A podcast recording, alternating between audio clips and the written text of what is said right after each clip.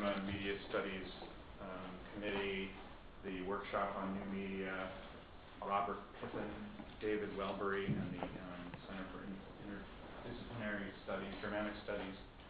I think that's it. Um, are all the people that have made this possible. That deserves a round of applause. Yeah, right. I think that's, that's right. If I've forgotten anyone, I apologize. Uh, oh, Frankie, um, of course. Um, I'm very pleased to welcome Bernard Stiegler, um, who now is uh, the Director of Cultural Policy at Pompidou, um, and was until very recently the Director of IRCAM, the Music Research Center in Paris, just next to the Pompidou, uh, here to Chicago. Um, and he's sort of the second day of a very intense series of events, and the final event, um, the capstone event. Um, so I, am very appreciative of his um, energy um, and generosity in giving his time for all of these events. Um, Professor Stiegler is the author of numerous books, including the multi-volume and ongoing project Technics and Time, a study of the co-originarity and co-evolution of the human and the technical, or what Stiegler calls the who and the what. Technics and Time begins with a consideration of the technical milieu in the proto-history of the human following the concepts of paleontologist André Leroi-Gourhan, and to date ranges across contemporary discussions of technoscience, including genetic engineering, the temporal philosophies of Heidegger, Husserl, and Derrida, and in volume three, the, the last one to be published in French, an exploration of the temporal structure of cinema in the age of globalized real-time dissemination. Renewing Adorno and Horkheimer's criticism of the culture industry for the digital age, Professor Stiegler positions cinema as the exemplary institution of contemporary global capitalism. And by cinema, he really means uh, globalized televisual and now internet um, dissemination as the exemplary institution of contemporary global capitalism, whose overriding aim is to manage subjectivity by technically synchronizing the flux of consciousnesses. This leads to what Stiegler has recently called symbolic misery, the incapacity of contemporary subjects to create symbolic value based in and consistent with the singularity of the human form of life and what he talked about yesterday in his workshop presentation uh, under the category of the unexpected and the incalculable. Um, his current work, including the forthcoming fourth volume of Technics and Time, which will be on the pre-Socratics, Plato, and Aristotle, a fifth volume on Freud, and a final sixth volume on Bergson and Simondon, although it's possible it will turn into more volumes than that, I suppose. Um, focus on the question of the future as the question of politics and collectively explores possibilities for the creation of new modes of existence rooted in desynchronization and the affirmation of singularity as what remains uh, radically incalculable. I first discovered Stiegler's remarkable work when I came across the sustained interrogation of Derrida's conception of différance in The Fault of Epimetheus, which is the first volume of Technics and Time, and the, the only one so far to be translated into English. Uh, with his insistence on the irreducibility of the history of the technical supplement, and that's really his point of departure from Derrida, who was his teacher, after all, insisting that the supplement and the notion of arche-writing be uh, concretized historically in terms of technical uh, possibilities and regimes. Um, his insistence, with his insistence on the irreducibility of the history of the technical supplement, Stiegler's project introduced an empirical specificity to the operation of différance, and with that, the necessity of differentiating epochs of writing within a general program of grammatology. And we, in our class today, have just heard that, uh, that Stiegler now thinks um, grammatology more in terms of a general operation of discretization that would range from or run from the um, discretization of gestures that are necessary to make flint tools um, in human proto-history to you know, contemporary digital technologies that allow for the breaking up of temporal continuities and for possibilities of analysis. So, in this respect, in my opinion, Stiegler's work can be seen as a, as a kind of culmination of Derrida's original project, which was, I take it to be, that of articulating a science of writing adequate to the scope of inscription embodied in contemporary technologies. In particular, Stiegler's work makes room for the singularity of digital discretization as a distinct form of grammatology and shows how the capacity for digital analysis opens possibilities for new subjective syntheses. And um, we at lunch today um, heard a little bit about um, Professor Stiegler's um, mode of writing um, and how his actual practice um, coincides uh, and, and, and, in a certain sense, actually develops uh, some of the theories that he has. And what he does is um, dictates into a, a, now an MP3 player, and as he drives to teach uh, once a week, listens to his um, dictations, um, sometimes over and over again for the period of several months, and in fact um, allows the process of the constitution of the present through the re-experience of past presence, right, secondary retentions, in here recorded form, tertiary memories, um, to guide his thought and guide his production of the present. And we've heard a lot, um, and I imagine he will say something about this tonight, um, in the past di- uh, two days, about his interest now in his new position at uh, the Centre Pompidou in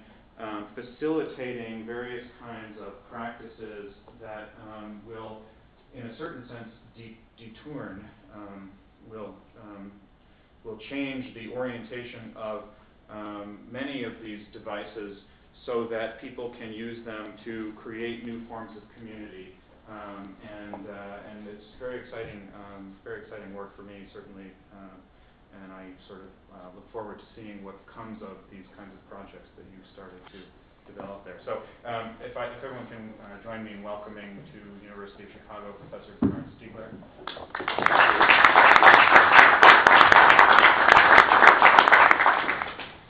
Thank you very much. Thank you very much, Mark and Tom, uh, for your welcome. And uh, I want to say I'm very glad to, to be there. And, uh, for the two days uh, past, you know, it was very good moments for me, very good, and I apologize very much. Uh, I've changed my the title of my lecture today. It was at the beginning uh, individuation, selection, and trans-individuation, and I I gave another title which is today cinematographic networking of motives. Networking it could be it could be also web or woof or fabric. Uh, in French, I would say la trame, la trame, or l'étoffe. Uh, before reading my lecture, uh, I want to to quote Malebranche, who says, "Attention is the natural prayer of mind or of spirit, because in French is uh, de l'esprit, la prière de l'esprit, la, la, la, prière naturelle de l'esprit. I wanted to uh, insist on this question of attention, which is between retention and protention. I wanted to catch the occasion of this lecture to suggest to Mark Hansen that we return to Husserl's lesson on time in order to dissipate a misunderstanding occurring in, in my opinion, uh, his interpretation of my reading of the lessons in his critical inquiry article on the work of Douglas Gordon. Uh, from there, I would like to take up the organological question of the body through the Freudian question of the unconscious. Like so many others, like me, Mark reads Husserl through the prism of secondary texts. In my case, it's mainly uh, Derrida. Uh, in his case, it is maybe uh, those texts of Merleau-Ponty. Now, I believe that Merleau-Ponty has not completely understood the question of primary retention in Husserl. In his reading of the in his reading, the specificity of primary retention is blurred, and the Husserlian point of view collapses into the one Husserl is criticizing Brentano's. I rely on the readings of Derrida and Ricoeur. Mark takes issue with Derrida's reading, as do I, but not on the same grounds. Derrida's reading of Husserl is path-breaking, and my own works owes its essential impetus to it. However, this reading engenders serious elements of confusion. It remains unclear as to the relations holding between primary and secondary retentions, especially when Derrida writes, quote, as soon as we admit with primary retention this continuity of the now and the not now in the zone of the primordiality common to primordial impression and primordial retention, we admit that other into the self, excuse me, we admit the other into the self-identity of the Augenblick. The difference between retention and reproduction, be between primary and secondary uh, memory, is not the radical difference Husserl wanted between perception and non-perception. It is rather a difference between two modifications of non-perceptions, unquote. It was page 65 of Speech and Phenomena. All of the above, uh, the above is amenable to my purposes with the following indispensable caveat. The difference between primary retention and secondary retention is not a radical difference, since primary retention never stops composing with secondary retention, since perception is always projected by, on, and in imagination, contrary to what Husserl posits contra Brentano. The point of a difference remains constitutive of a distinction which is not an opposition, but what I have just called a composition. So, the consequence of this analysis is the necessity of positing a third retention, one which Derrida never really acknowledged as such tertiary retention.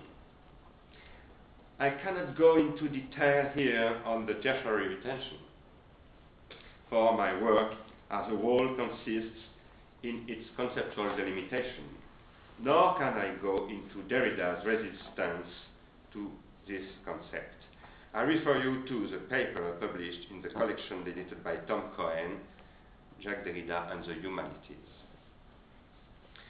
In, this, in the interest of clarity, I shall nevertheless recall my, what I call my formula, which is right here. Produced in the very course of flow of a temporal object, primary retentions are selections. I cannot retain everything ret retainable in the flowing away of a temporal object. In the flux of what appears in consciousness, the latter makes selections which are retentions as such. Now, these selections take place via the secondary retentions conserved by and in memory. They act as filters and constitute the experience that is consciousness. This should refer us back to Bergson, if we have time. Bergson will come back in the reference to Simon later. As internal time, consciousness in the, uh, in the Kantian sense the life of consciousness consists in nothing but setups of primary retentions filtered by secondary retentions, whereas the relations between primary and secondary retentions are over-determined by what I call tertiary retentions, in particular insofar as they allow the repetition of the same temporal object, resulting in different temporal phenomena at each repetition. These relationships can be inscribed in this formula. Tertiary retentions factorize secondary retentions, which factorize primary retentions. Since primary retentions is itself always, in fact, a selection, it should be written tertiary retentions factorize secondary retentions, which factorize primary retention as primary selections.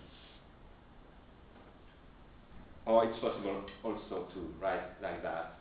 Secondary retentions are, uh, pardon, sorry, primary selections are primary retentions, which are function of secondary retentions, which are functions of tertiary retentions.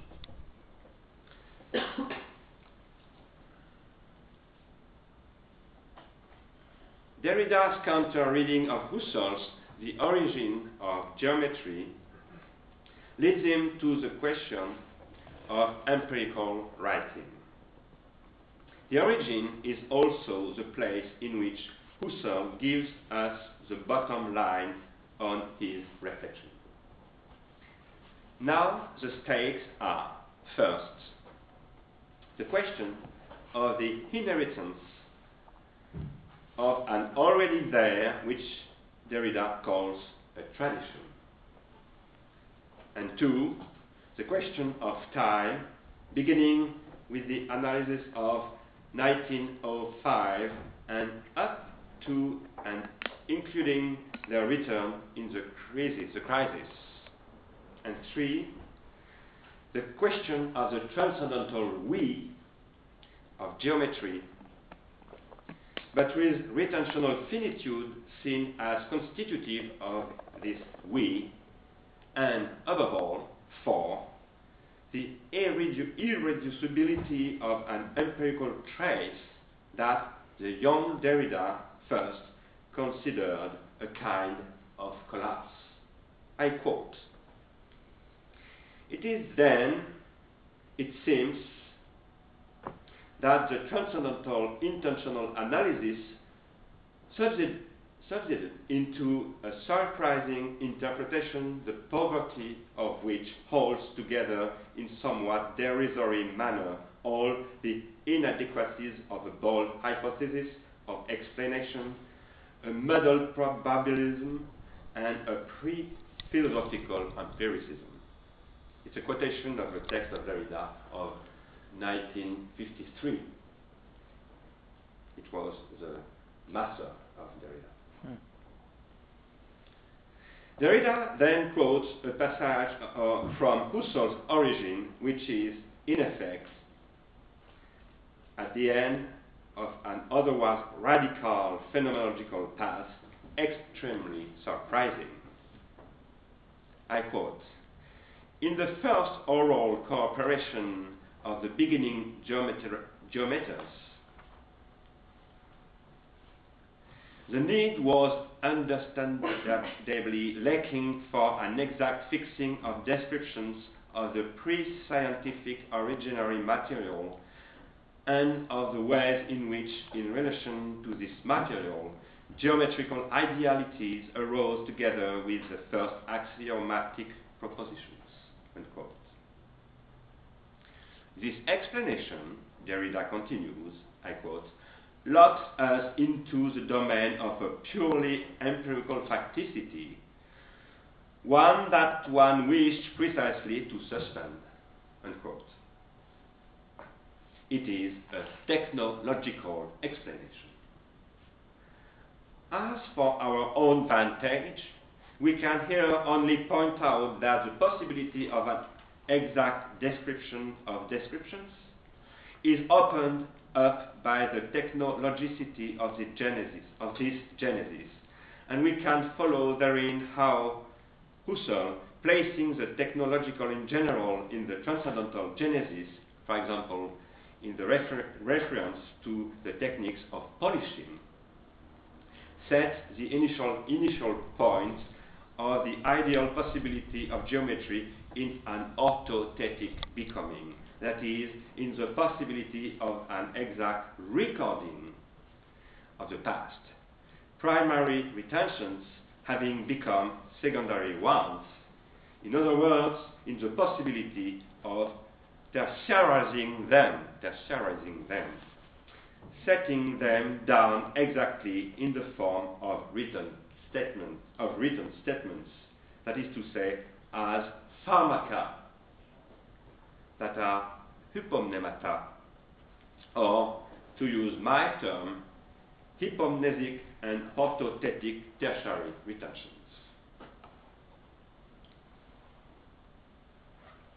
There is then a discovery of the origin of geometry. It is the law of retentional finitude, which resulted from the discovery of the difference between primary retention and secondary retention once they are seen to compose rather than to oppose one another.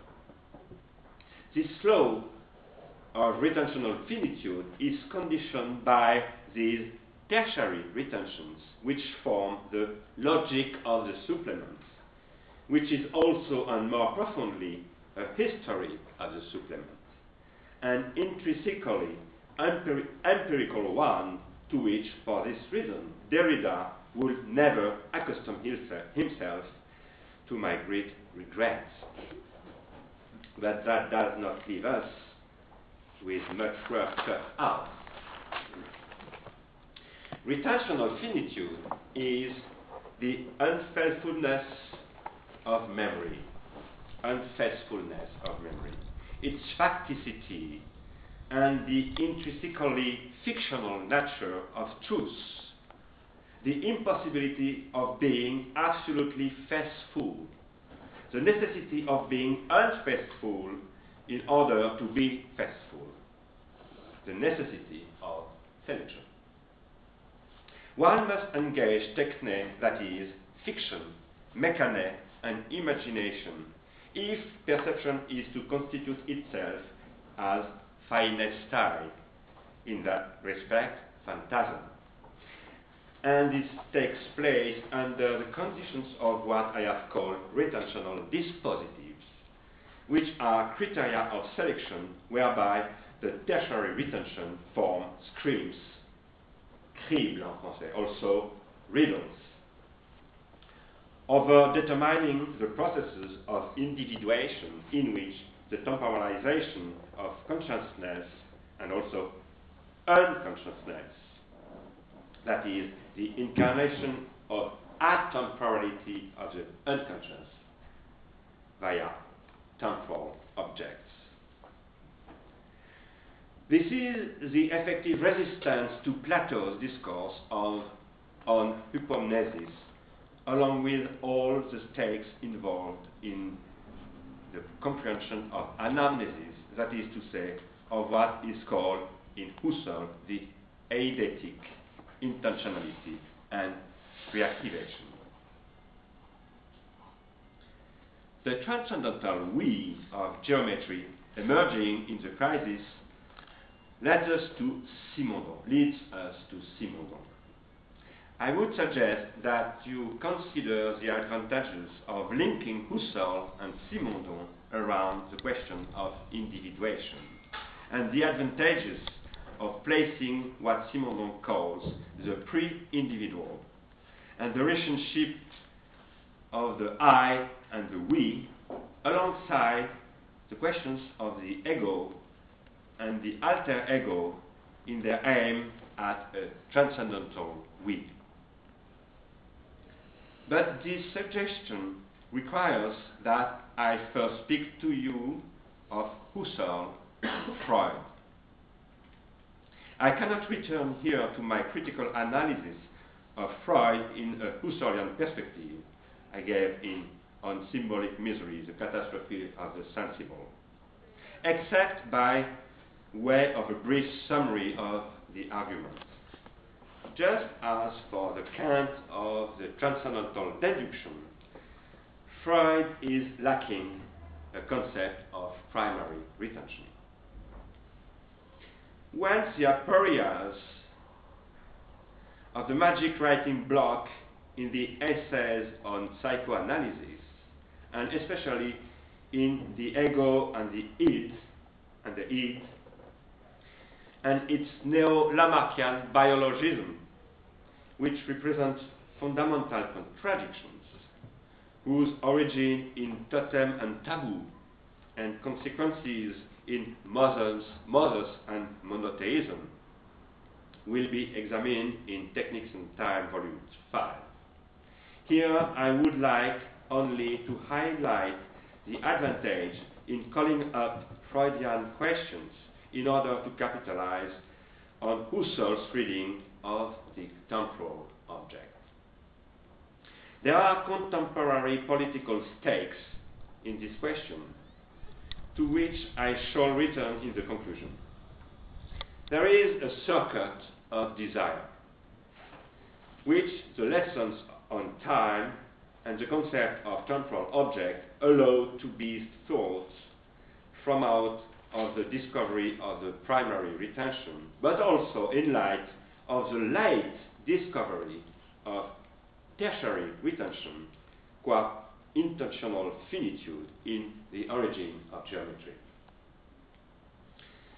In what may appear a heterodoxical statement, I dare say that existentially, intention, intentionality means first of all that I produce, everything that happens to me.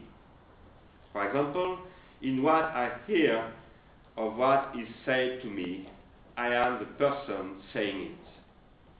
I produce it because I project protentions onto it. I always show up with protentions, beginning with my coming into the world, and I call these specific protentions those whereby the world itself is constituted as that which comes to me and to which I come. I call that arch protentions, which are drives, hunger, and already the knowledge of death, and already the fact of sexuation, etc. These drives, however, which will don the names Eros and Thanatos, constitutes the arch retentional base or ground of what I propose to analyze as a process of individuation, with the temporal object bringing Husserlian concepts to bear on the process. The latter are lacking in Simondon as they were lacking in Kant and Freud, and as they finally escaped Derrida's grasp. This base of instinctual, instinctual drive-related protentions is filtered by consciousness as consciousness that represses, effaces, diminishes the present so as to pass it on. An operation beyond the capacity of hypermnesiacs like Borges Funes, a consciousness then that selects. However, this selection is overdetermined by retentional dispositive. dispositive. I introduced this concept of retentional dispositive in the time of cinema. What Freud called the superego is constituted in the psyche qua retentional dispositive. Desire is always protention.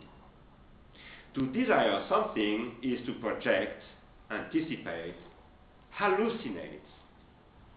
The infant, developing through childhood as an originally desiring subject, transforms his need into the expectation of the unexpected. That is, into an expectation or webbed, uh, net networked or webbed by primary, secondary, and tertiary retentions, that is, as a bond of the symbolic, symbolon as that which is shared and thus that which binds. Symbolic itself technically constituted and unexpected which begins to take shape in the constitution of the symbolic whose motive is the singular.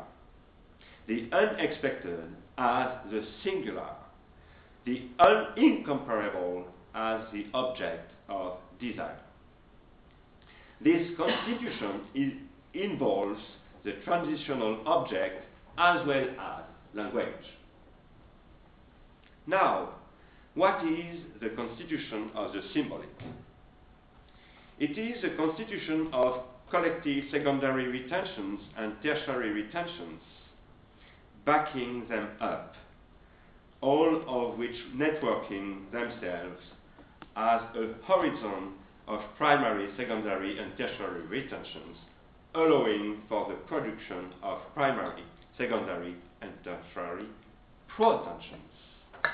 Tertiary protensions, that is, monuments of commemoration, promises, declarations, declarations, programs, prophecies, performativities of all kinds, etc. This is also what brings up the question of what I have called a general organology. The articulation of bodily organs, artificial organs, artifacts, works, techniques, hypomnemata, that is, tertiary tensions in all their forms, and social organizations, that is, retentional dispositives as processes of psychosocial individuation. For what I have just said about the infant and her mother makes sense only on the backdrop with tertiary retentions opening up a world, a world qua horizon, horizon of this general organology. The tertiary retentions are the link and the conjunction of this general organology and its horizon but they are thinkable only from out of the irreducible difference between primary and secondary. Here is the point of the parting of the ways between my reading and the great lesson I received from reading, speech, and phenomena.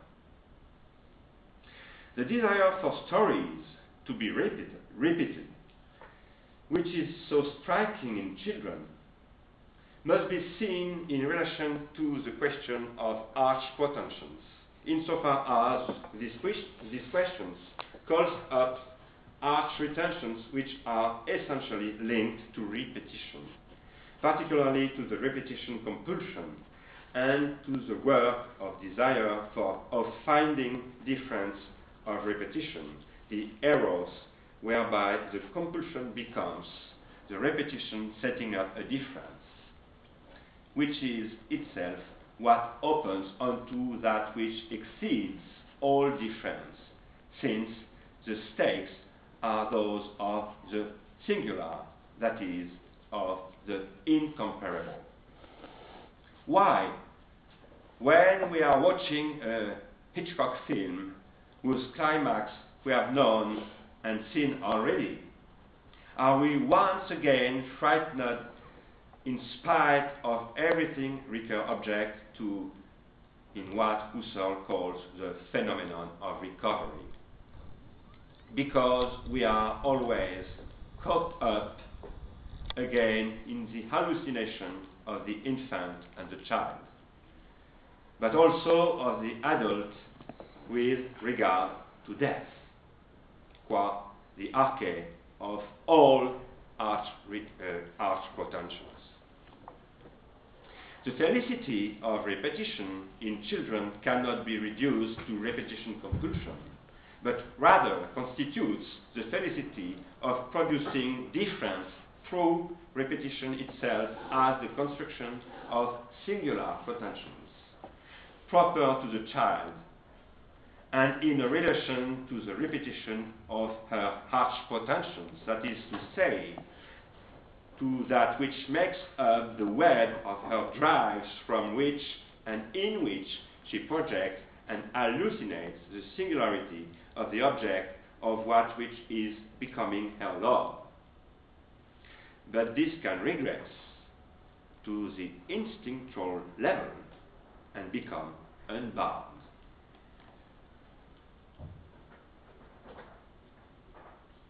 In Heidegger, that which constitutes the already there, which enters into the phenomenological realm of worldliness itself, and as a part unlived by Dasein, is in Simondon what constitutes the pre-individual base of psychosocial individuation.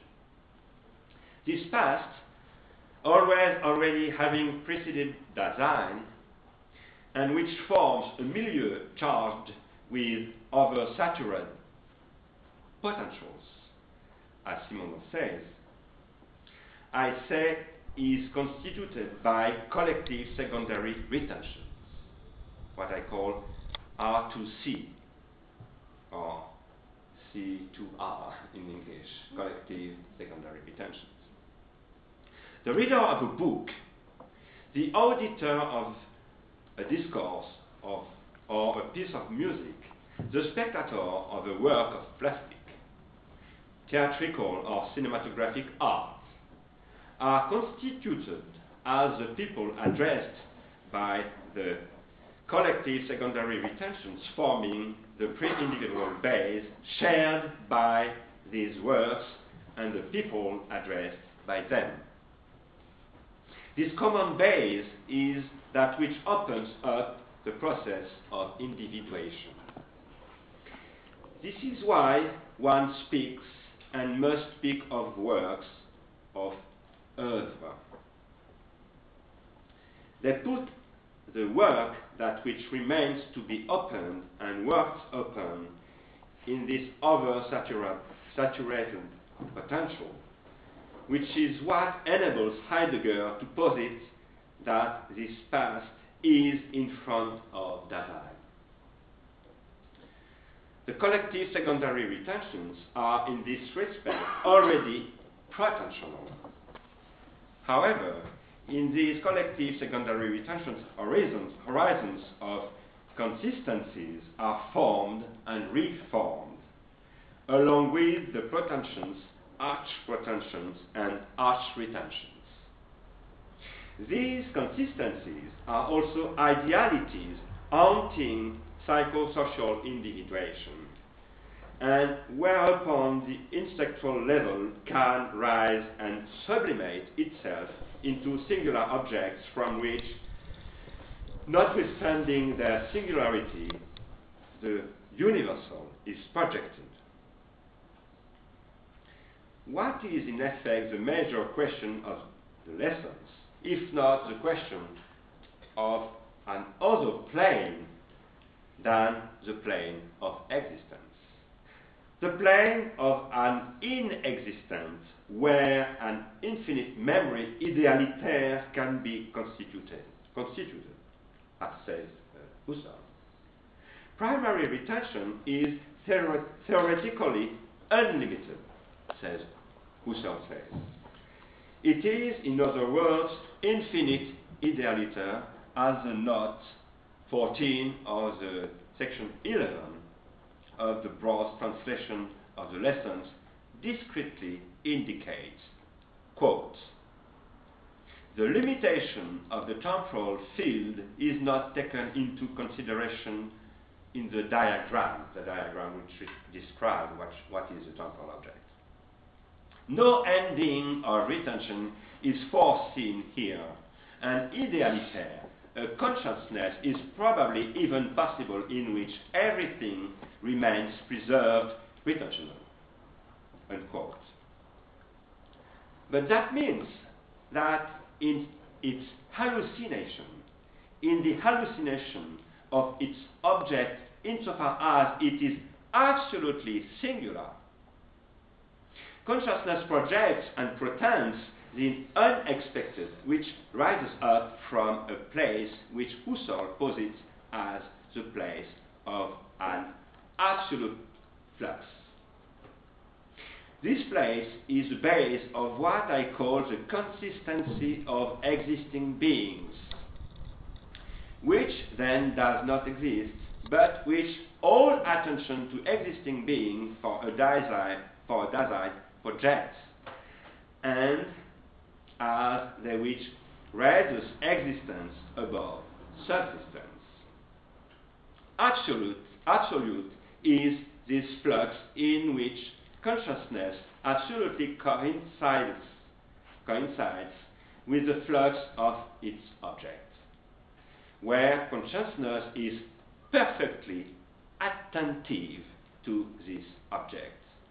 This is, of course, an idealization.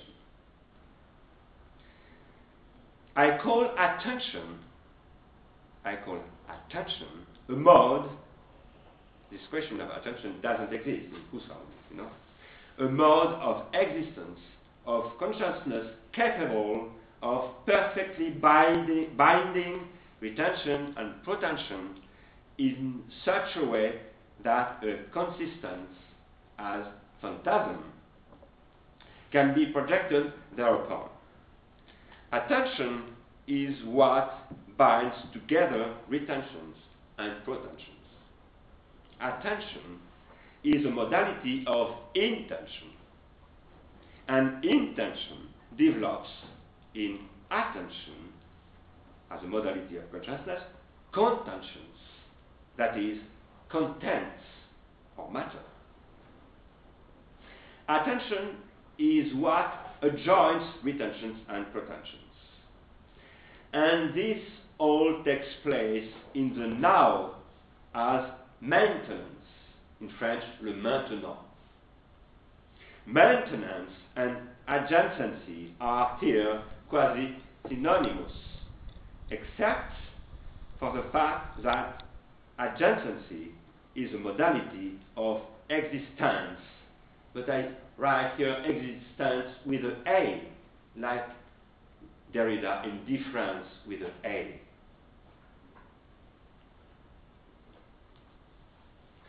The A is the letter of the passage into actuality, if not into acting out.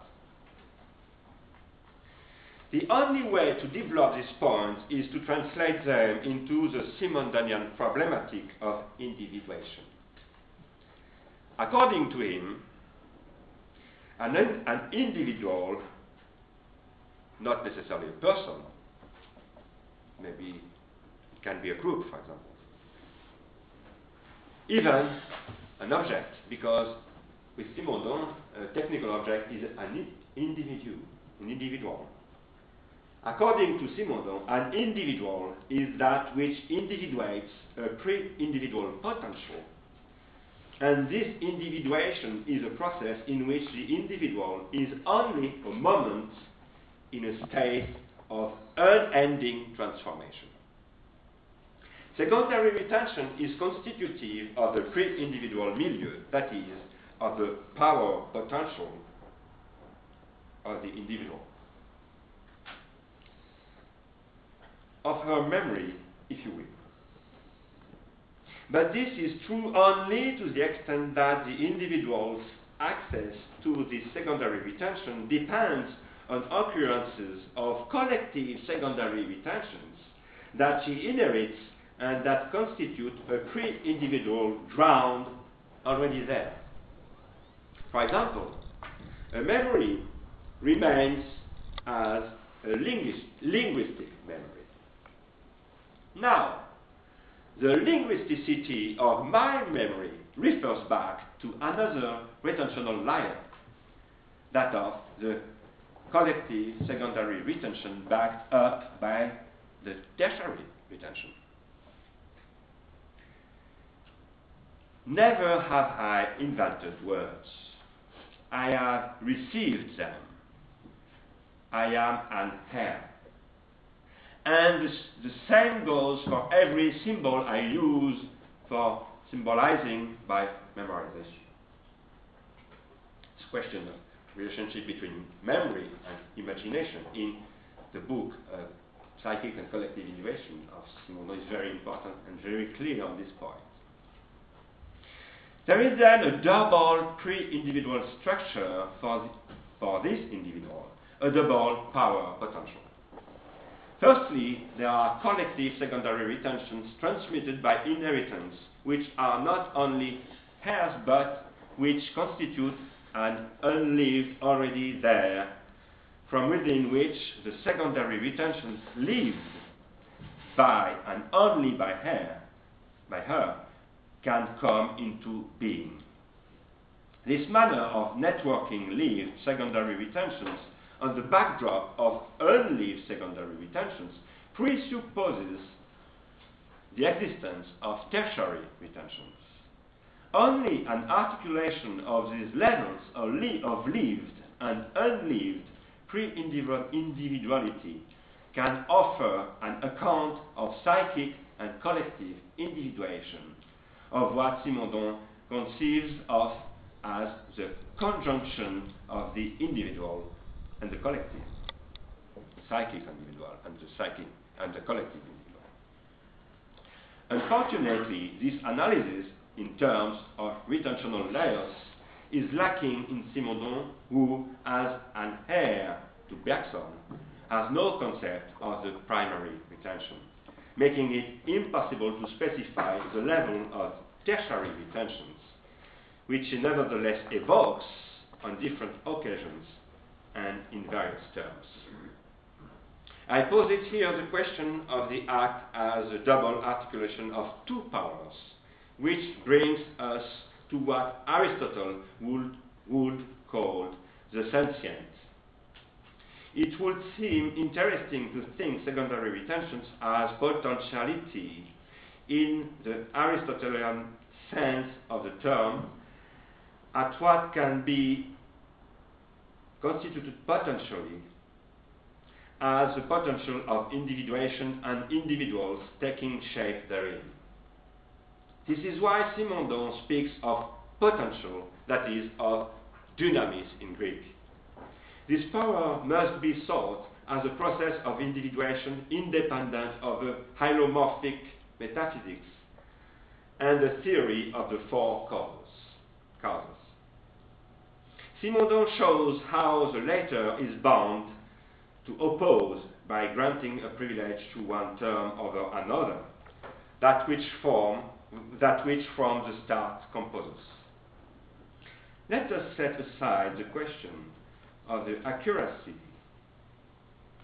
of his reading of Aristotle and take up instead the question of how the passage to actuality is besought.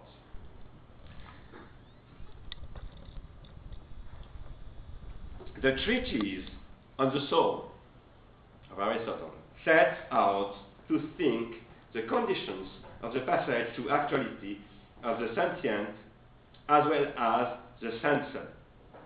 The conditions for the co-occurrence of both, which is a kind of prefiguration of transcendental affinity in Kant's sense, sense whereby the act of the sentient is suitable, suitable to the act of the sensor. In French, suitable is convenient when both acts are convenient together. The suitability of the sentient and the sensor, or the co-occurrence of their acts, is uncannily close to the conjunction of psychic and collective individuation. This can be explained by the fact that while individuating psychic lived secondary retentions, I simultaneously and inevitably also individuate the collective non-lived secondary retention, buttressing them. This is what constitutes the full-fledged act of individuation as the process of what Simondon calls trans-individuation, which must be called in turn its entelechy and telecheia, insofar as this telos refers to a goal, that is, to a motive. This motive is the reason of individuation, and also its desire. However, my projection of Simondon into Aristotle and my interpretation of Simondon with Aristotle is limited by the fact that the latter, although he sees that the logos is a collective retentional milieu, never characteri characterizes it explicitly. The individuation of language in speech, the evolution of language, is not conceivable to the ancient Greeks. Although he points to the question of the potential by de designating the theos as object of desire, qua immobile prime mover, that is, qua arch potential par excellence. By the same token, Aristotle, Platonic as he remains after all, cannot see that the conditions of tertiary retention imply that noesis is originarily technesis.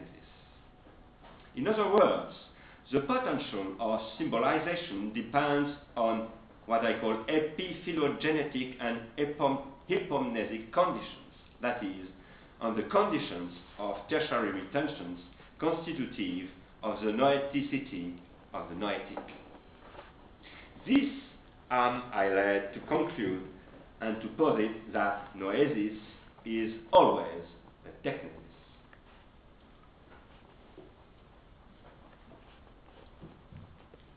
Douglas Gordon's 24-hour Psycho cannot be understood, we spoke of hmm. that yesterday, without a, a thinking of the existence of collective secondary retention buttressing psychic secondary retention and simultaneously selecting among the primary retentions. All of this made possible by tertiary retentions, namely Hitchcock's celluloid film and the videotape on which Gordon records a time stretching of that cinematographic temporal object that is Hitchcock's works known to everyone. In the absence of these conditions and concepts, Gordon's work would be invisible. Psycho is for the beholder of 24-hour psycho uh, secondary retention. But this is a priori true of any beholder of this work, saying which she could not see it. Psycho is indeed a collective secondary retention. And it is from out of this retentional collectivity that the work opens up a collective individuation, and not only the psychic individuation of Douglas Gordon himself. This is what I, is called a remake, like the one by Pierre Huyghe called The Third Memory, based on a film by Sidney Pollack, A Dog's Day Afternoon. 24 Hour Psycho slows down a film which, in its original version, lasted less than two hours.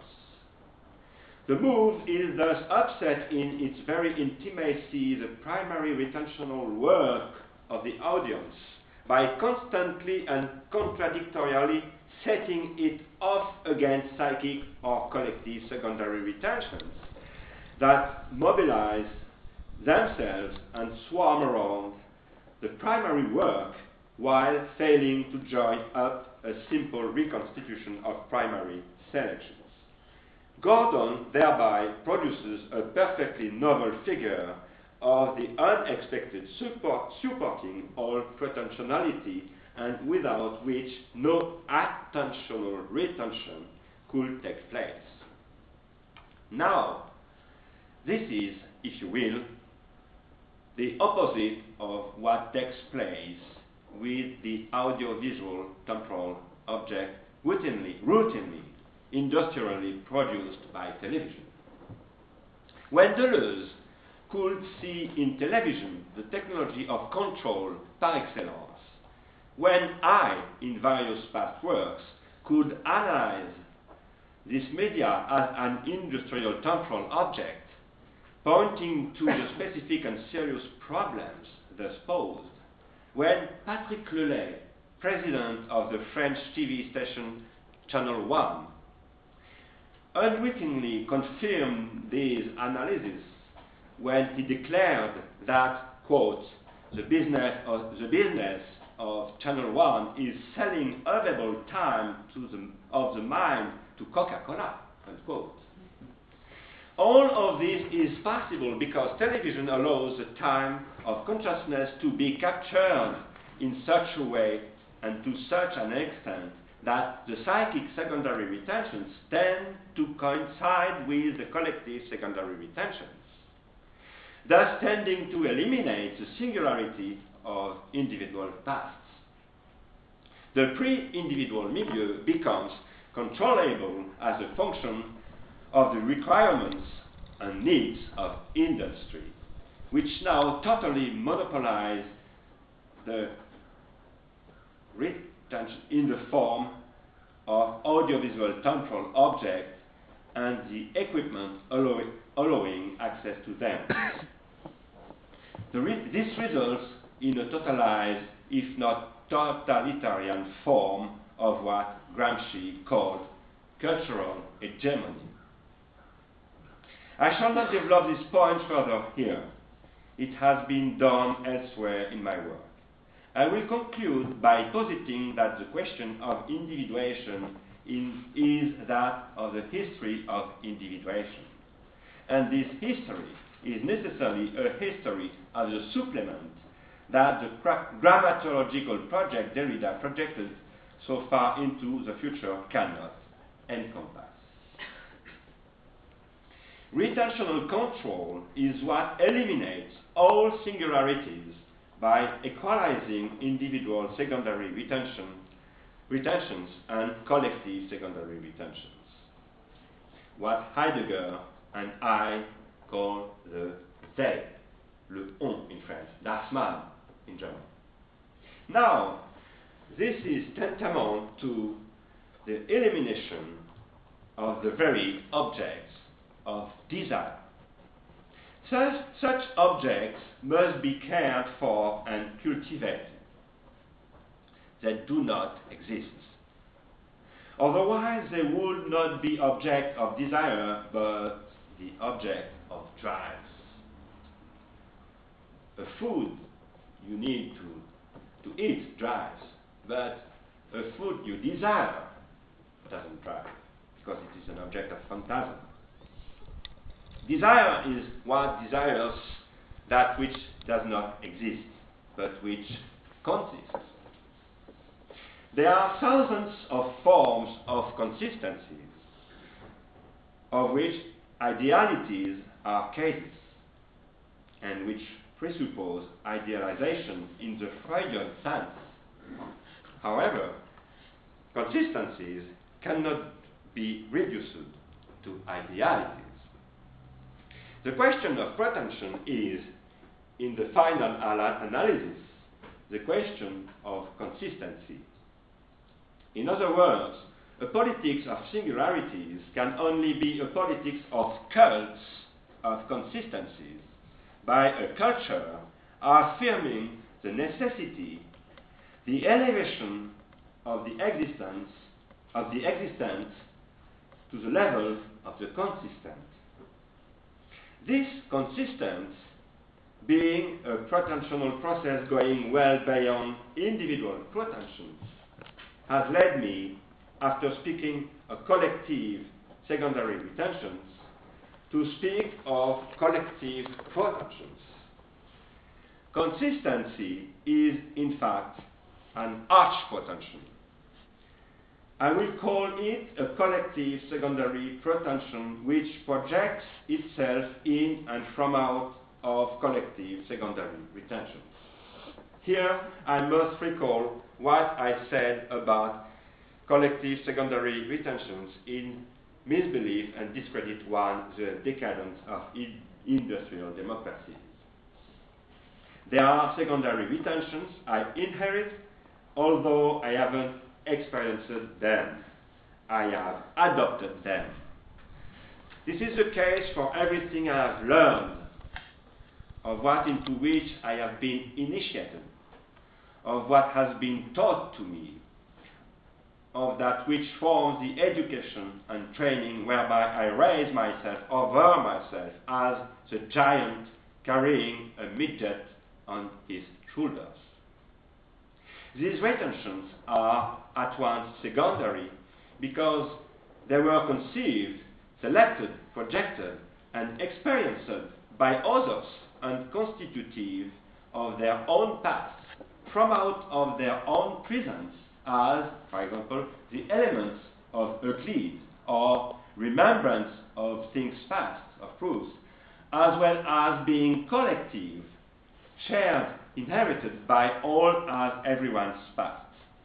They constitute a pre-individual base.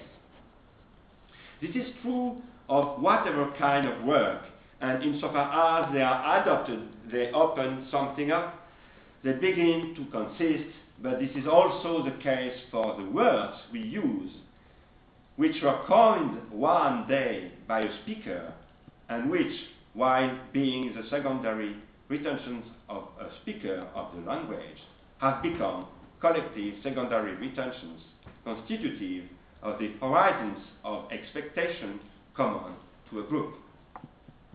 They constitute, to this extent, qua elpis, in Greek, latent expectation, or hope, the pre-individual base from out of which this group individuates itself socially as a we, but also to the extent that in this we, eyes are psychically individuated. Now, such a pre-individual base is thus networked with expectations configured by secondary and collective retentions. And this is why one must conceive of this base as one of collective secondary retentions.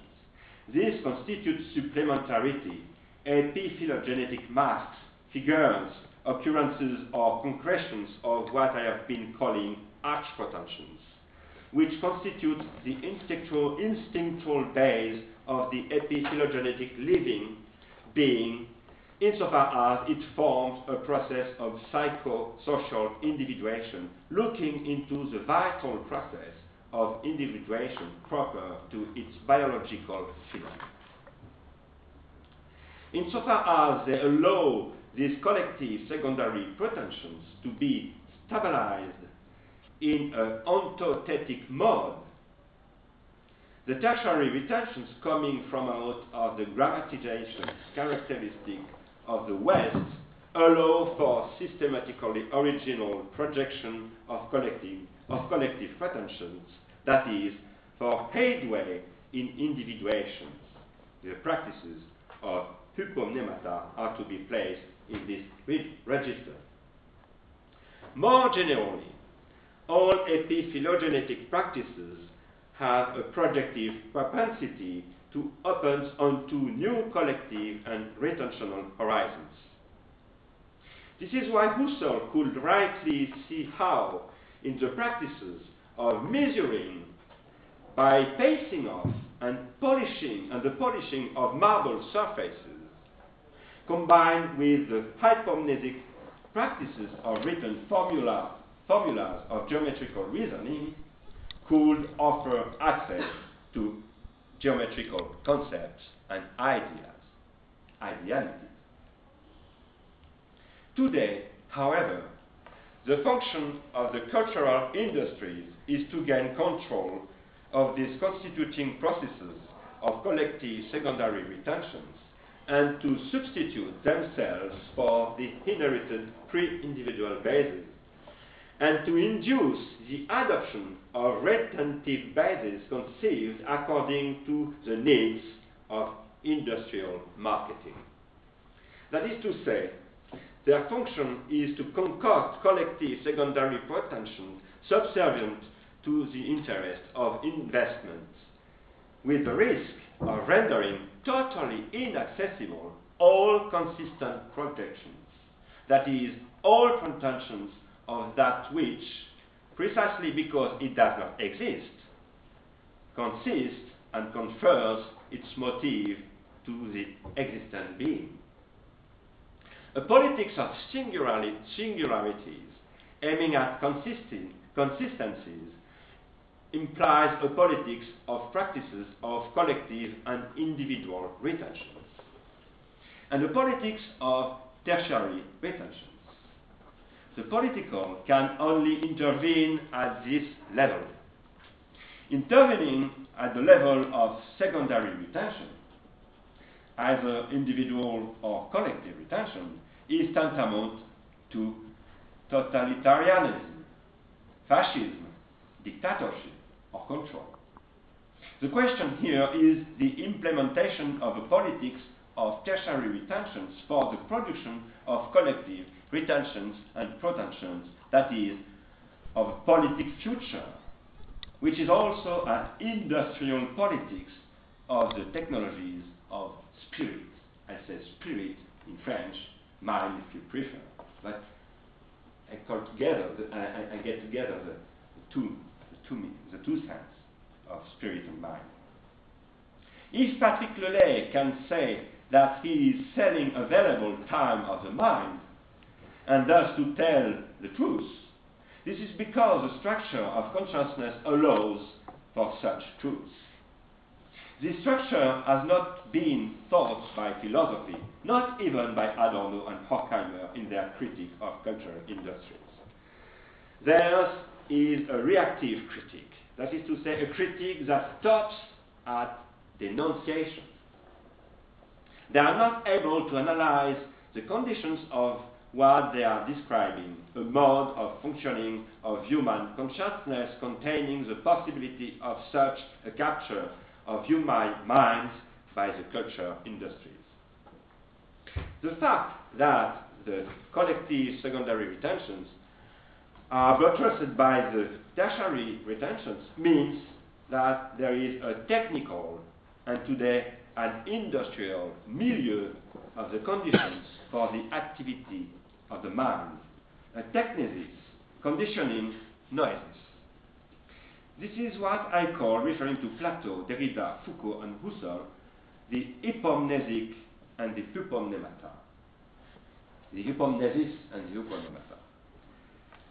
The Christian church, through what Sylvain Auroux called the process of grammatization, surprisingly close to Derrida's mondial Latinization, exercised such control over the minds of the faithful and especially the converted faithful of the colonies.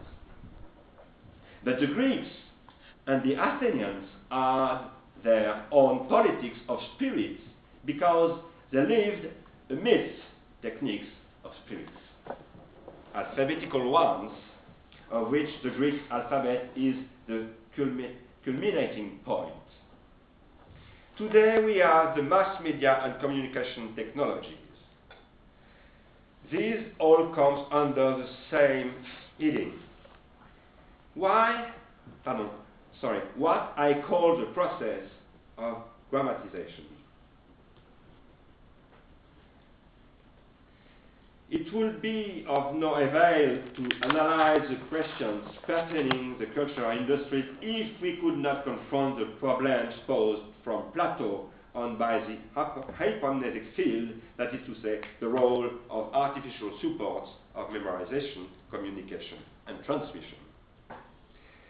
Deliberately or not, Douglas Gordon's work confronts these problems, calling up the question of primary retention accumulation by the act of slowing down the process and as a potential and attentional experience unheard of, the, of to date, and by the fact that psychic and collective retentions are called up on the basis of which this work takes on meaning and consistency.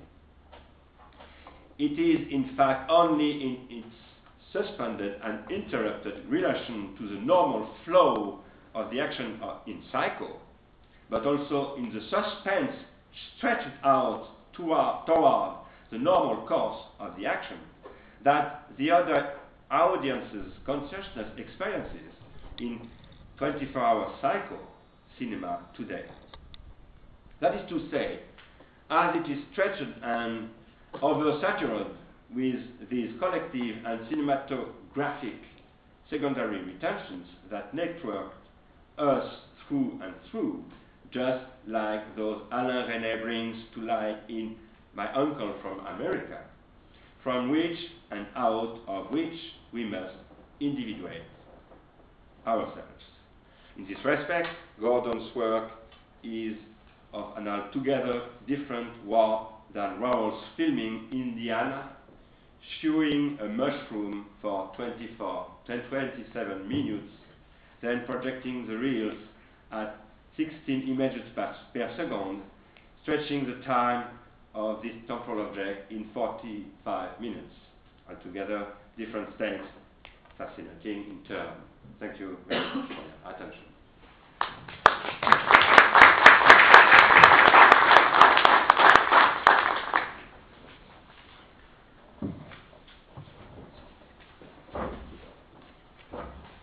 Yeah, I'm sure you'd be willing to field questions of any sort, right? Yeah.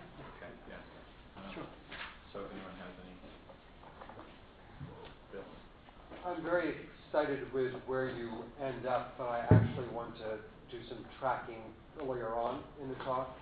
Um, and when you're talking about um, attention as a mode of existence between retention and protension, and then you very um, quickly in the talk say um, attention, which I'm not quite sure what the phrase was, but requires intention. There's a moment there where attention and intention seem like they could substitute for one another, that one is the ground of the other.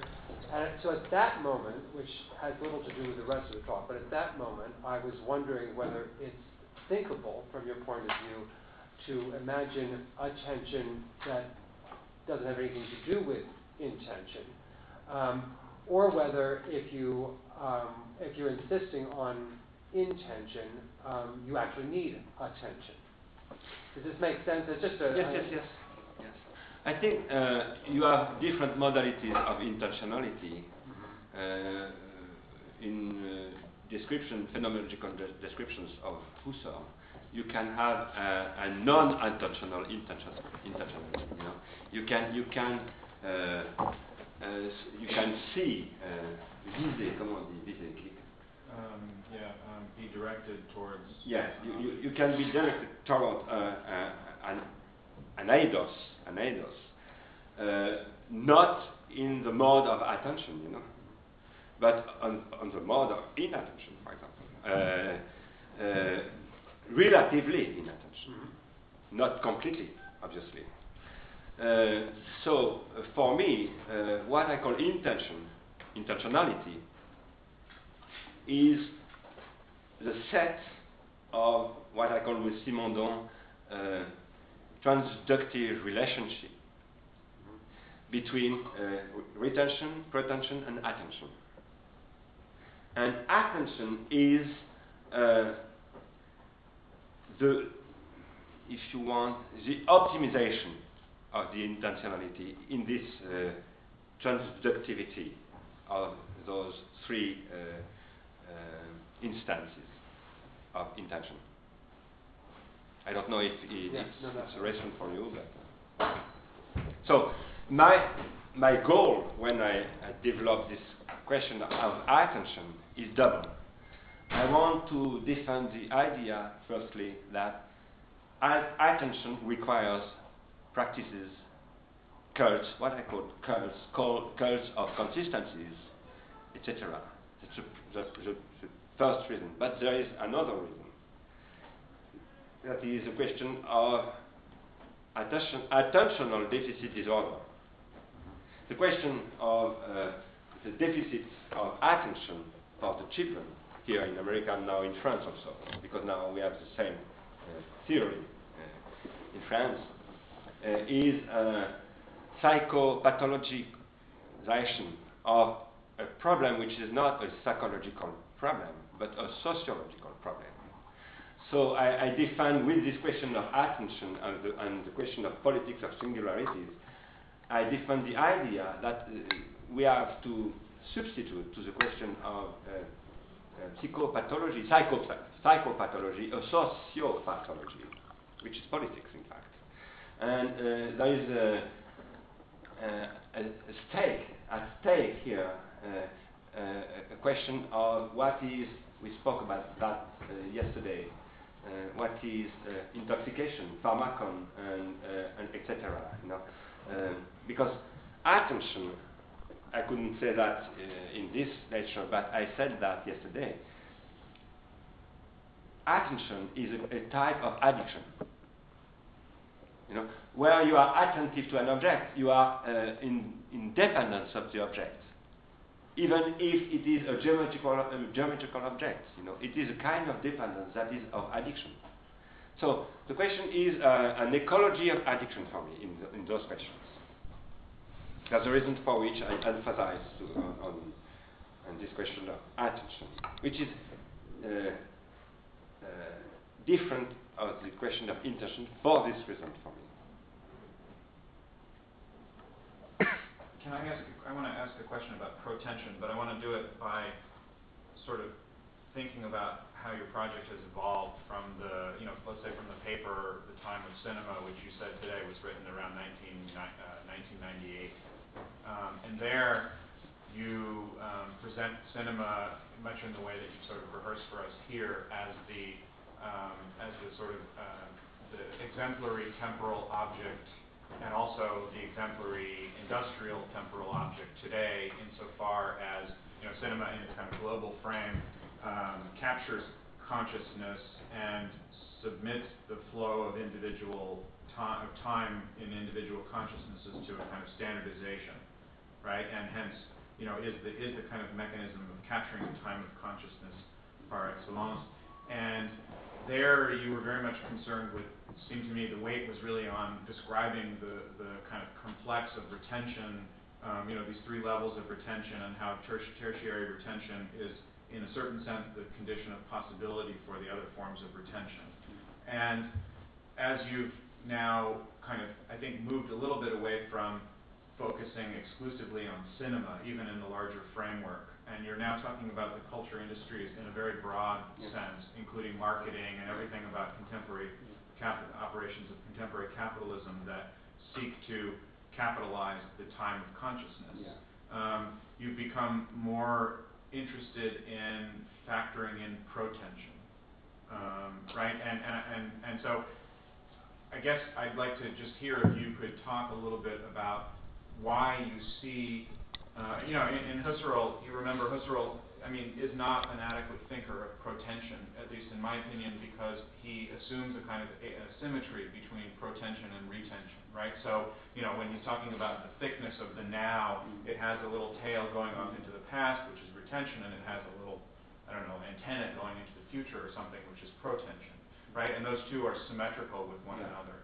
And it seems to me that somebody like Heidegger is very useful for showing us that that can't be the case, right? That in fact, and, and you know, I mean, for me, it's also people in in um, biological sciences who talk about, um, you know, and, and then the way this gets adopted in certain phenomenology, um, the, the kind of directedness of the human as a form of life towards the future, right? So there's a kind of weight that's put on the protensional relationship um, at the level of the living, I suppose I would say.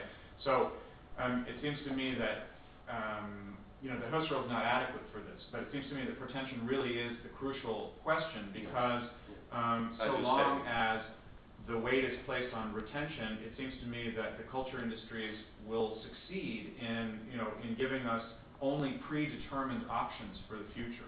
So I, under, I think I understand the, the importance of retention, um, and, and, I'd like you to say a little bit of something about that. But I also have a more specific question, and maybe I should wait. Maybe I should stop there and let you let you just say something about the development of your work and, and the sort of shift of focus from retention to protension, if you could. Uh, the main the main question for me now is to articulate Husserl with Freud. And I agree completely with you that it was uh, what you said in, in the article of, uh, of Critical Inquiry, that the, the, very question is potential mm-hmm. and, uh, and the new. Mhm. So it is a question of the new.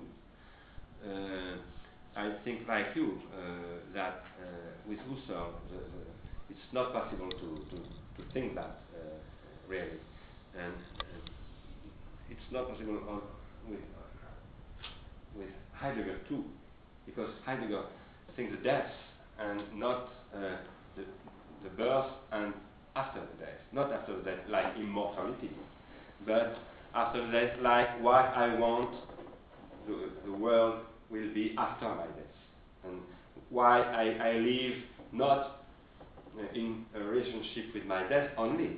I, I am obviously always in a relationship to my death, but I'm also above all is the relationship with which ha will happen after my death. I think it is the very question of, of desire. Because desire is always in the infinition of its objects. And uh, uh, when I said yesterday that I can find my own singularity only through the singularity of other objects, I deport and I project uh, my self-esteem, my self, my self-love, you know, my narcissism on object of desire, which can live after my death, live or, or due uh, or, or, continue after my death, like Chicago as a town, for example, like uh, uh the Earth uh, as a planet, and, and so on and so on, and or, or like my baby, like mm-hmm. my friends, and so on. This question, uh, which is uh, the contrary of what we say in French, après moi le déluge, after me the catastrophe, no problem. Uh, it, it, is, it is not uh, addressed, in my opinion, by Heidegger nor by Husserl. And because the, the question of the we, the, the transcendental we, is not this question. It is a question of the reason in a very specific way of which is not desire in general, but it, which is desire of the Western sublimation in a, a kind of um, uh, description of what is of, of, what is reason. But reason is not think is not sought here uh, like a motif precisely. That is like a, a consistency. So. Uh, when I wrote this article in uh, 1998 uh, about the temporal object, in which cinema was the main uh, example, example of what is a temporal object, the, the, the, example par excellence of the temporal object. Uh, I wanted to insist about the possibility uh, by cinema to critique cinema. That is, uh, for example, for me, uh, my, my judgment about a film, a movie, is when this movie uh, makes me more critical by my cinema, uh, uh, uh, in respect to my cinema, you know, to my own cinema, to my life as a cinema production, a perpetual cinema production of myself.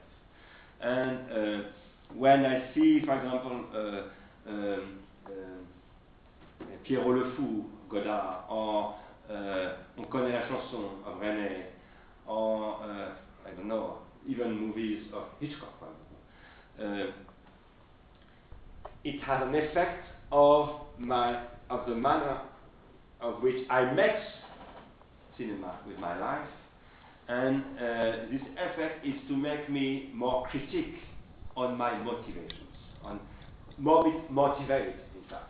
This critique intensifies the motivations, the reason for living, you know, the reason for, for, for existence, the reasons, the motivations. Uh, and I wanted in this book, uh, Le Temps du Cinéma, to insist that the fact uh, uh that uh, life is always fiction, because it's, it's my, my, uh, my way, you know. I think with Nietzsche like that life is, and existence are always fiction. But in fictions, there are good and bad fictions. So it's not, it's not you, you, you can say uh, there are always fictions, but the question is what are the criteria uh, uh, with which there are good fictions and bad fictions. Good fictions for me are intensi- intensifying the manner in which I make cinema, critical cinema with my life. And bad fictions are uh, reinforcing uh, stere- stereotypes of cinema, etc. So, what I, I, I, call making cinema here is what Simondon calls individuation, producing the process of individuation. Now, for five years uh, approximately, uh, I insist much more on all, all, all of those uh, techniques and technologies and industries of marketing, uh, capitalism, etc. Uh, because I think now there is a, a, a, very big risk uh, of destroying the consistencies. And uh, I think uh, the paradox is that we, we spoke about that today and yesterday. Capitalism, through those techniques, try to intensify the, the potentiality.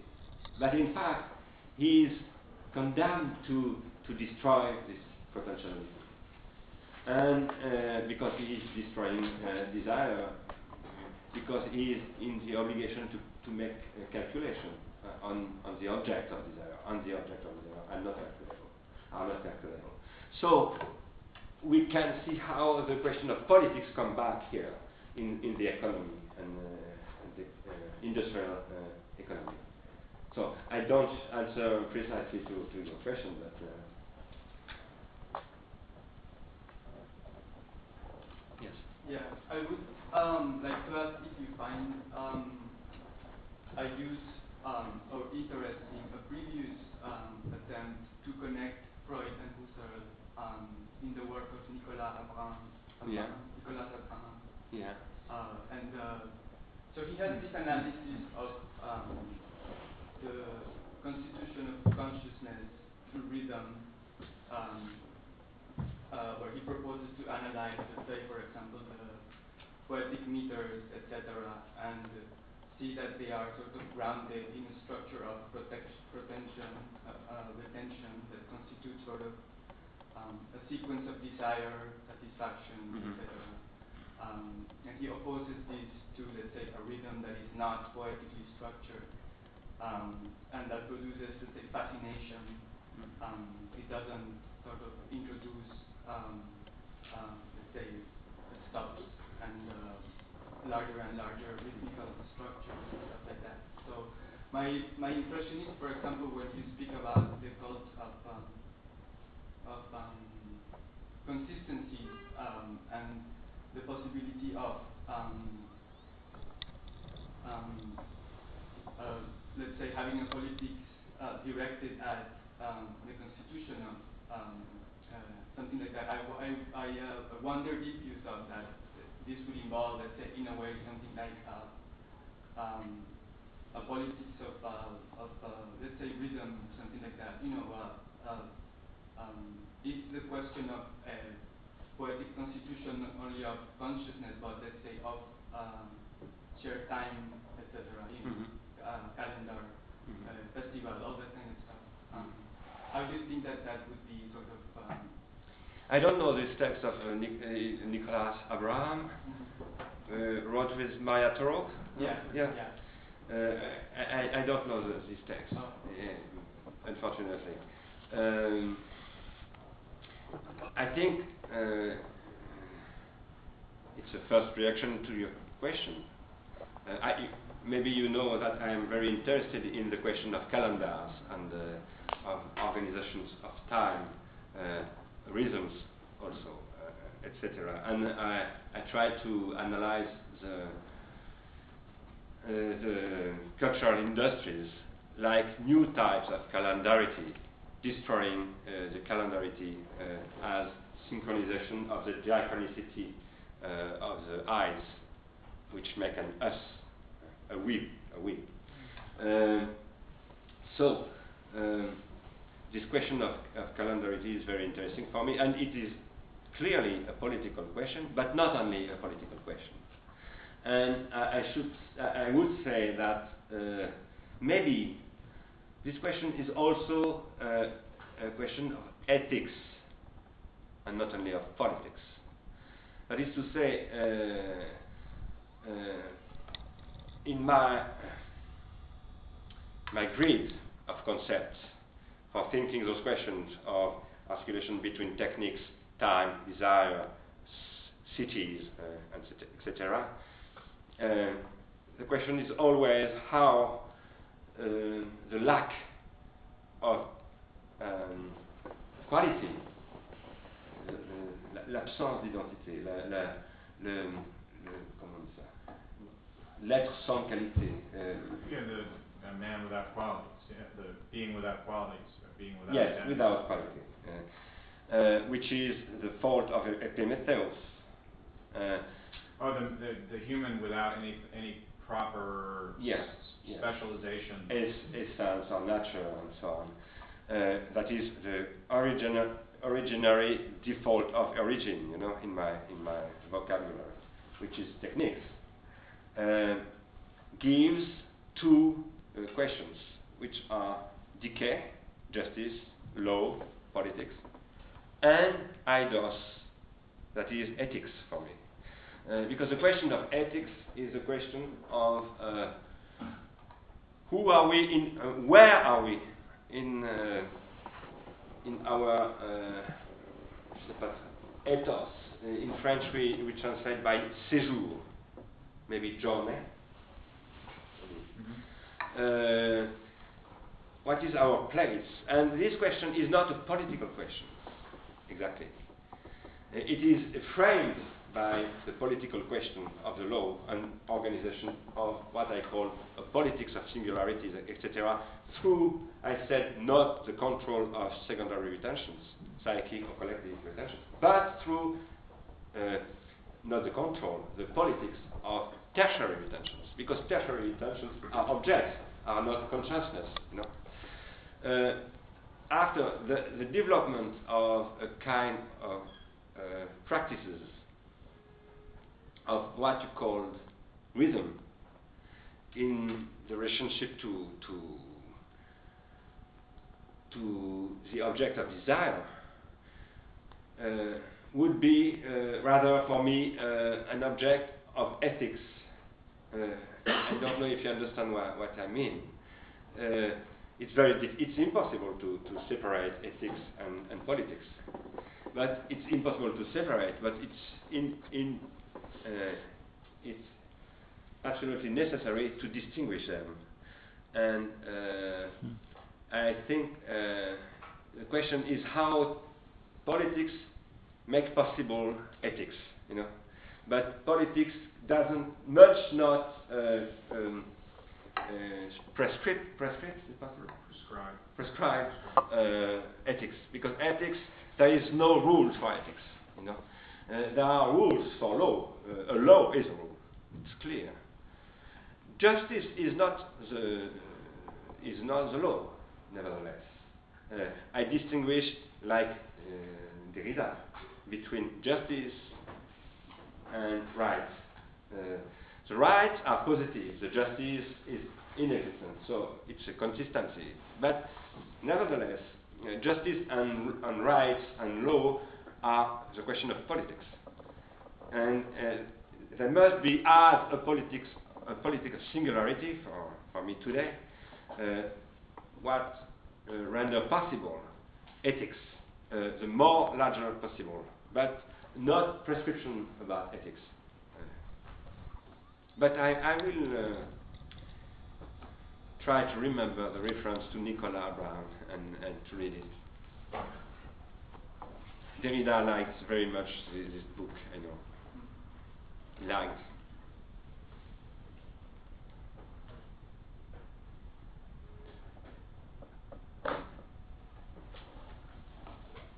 Any, anybody else?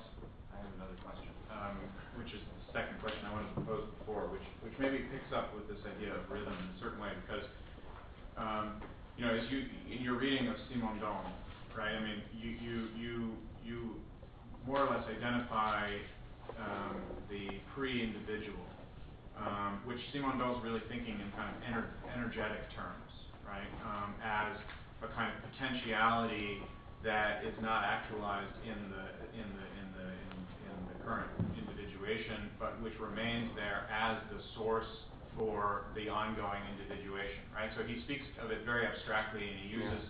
terminology from, um, yeah, I guess from energetics, right? I mean, the notion of metastability and so on. Um, and you know, you in your reading of Simondon, you you you more or less identify that with tertiary memory as um, a kind of um, um, discontinuous, arch, you know, the archive of tertiary memory, right, which becomes the pre-individual.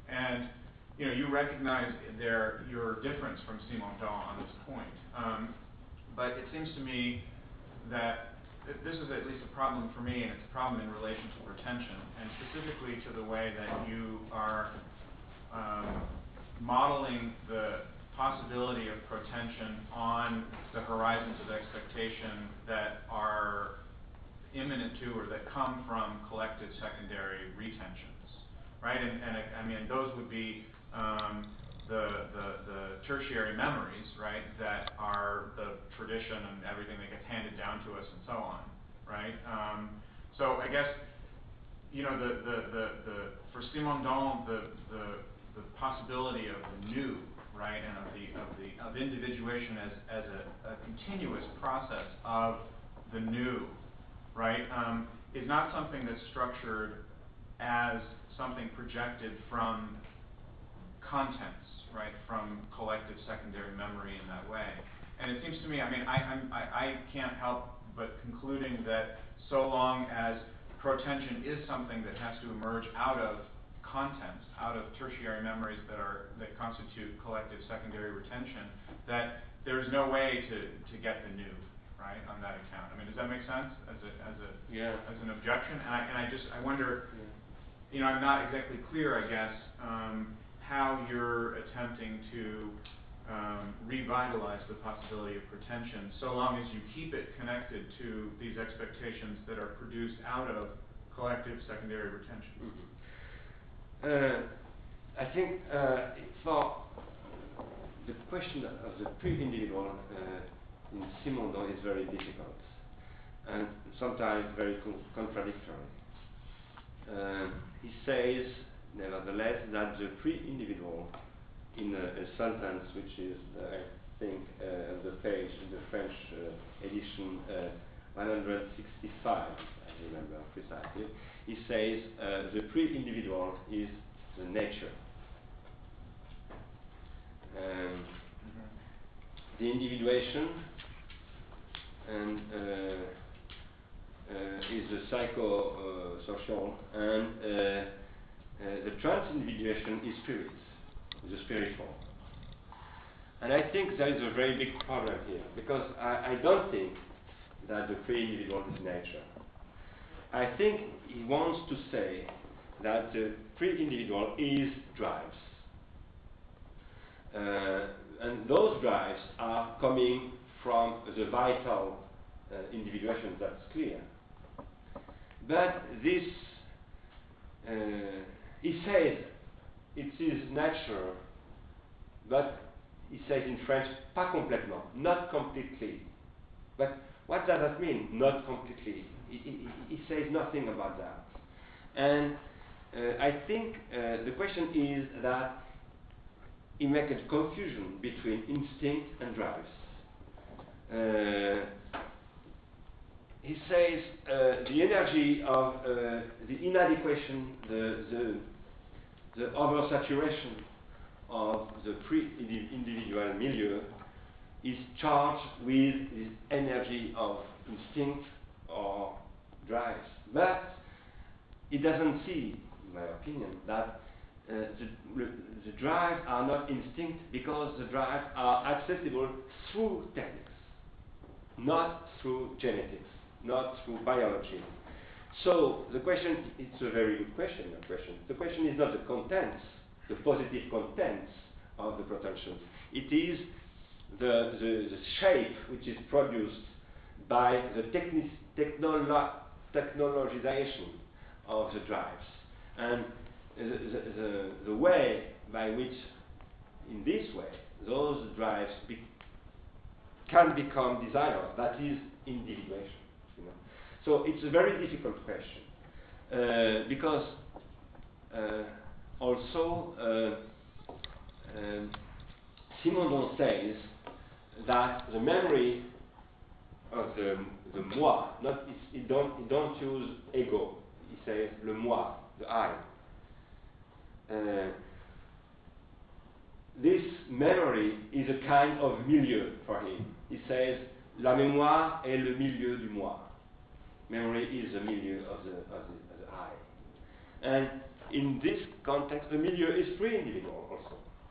So it's very complex because uh, he says everywhere uh, that the, the pre-individual, it is the milieu.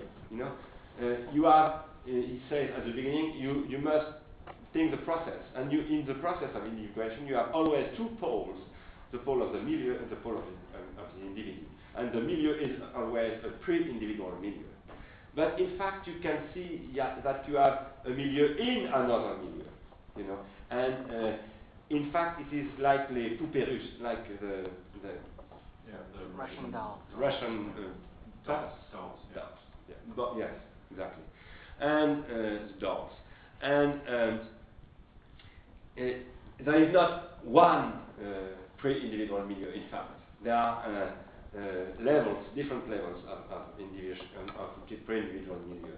So the, the difficulty is always that we must, as you say, uh, you said, uh, it's, it's impossible to give a, a, a content to those milieu. But uh, uh, we must transform the content in a charge. And that is in which uh, Freud is very interesting there, because it is a, a, an energetic problem, uh, a, a, topic of energy, not a, uh, not a topic of content. You know? But it is always a temptation, a temptation to, to, to come back to a metaphysical position in which we, we, we should, we, we would like to, to find contents, yeah, positive contents. So uh, the drives, like uh, uh, uh, sexual uh, drive and so on, are contents, but are contents and not contents. Uh, uh, they are mechanisms, in fact, not really contents. Uh, it is a desire which gives contents when it individuates them. Okay, so why don't we um, why don't we give a round of applause, another round of applause. some uh, wine if um, anybody would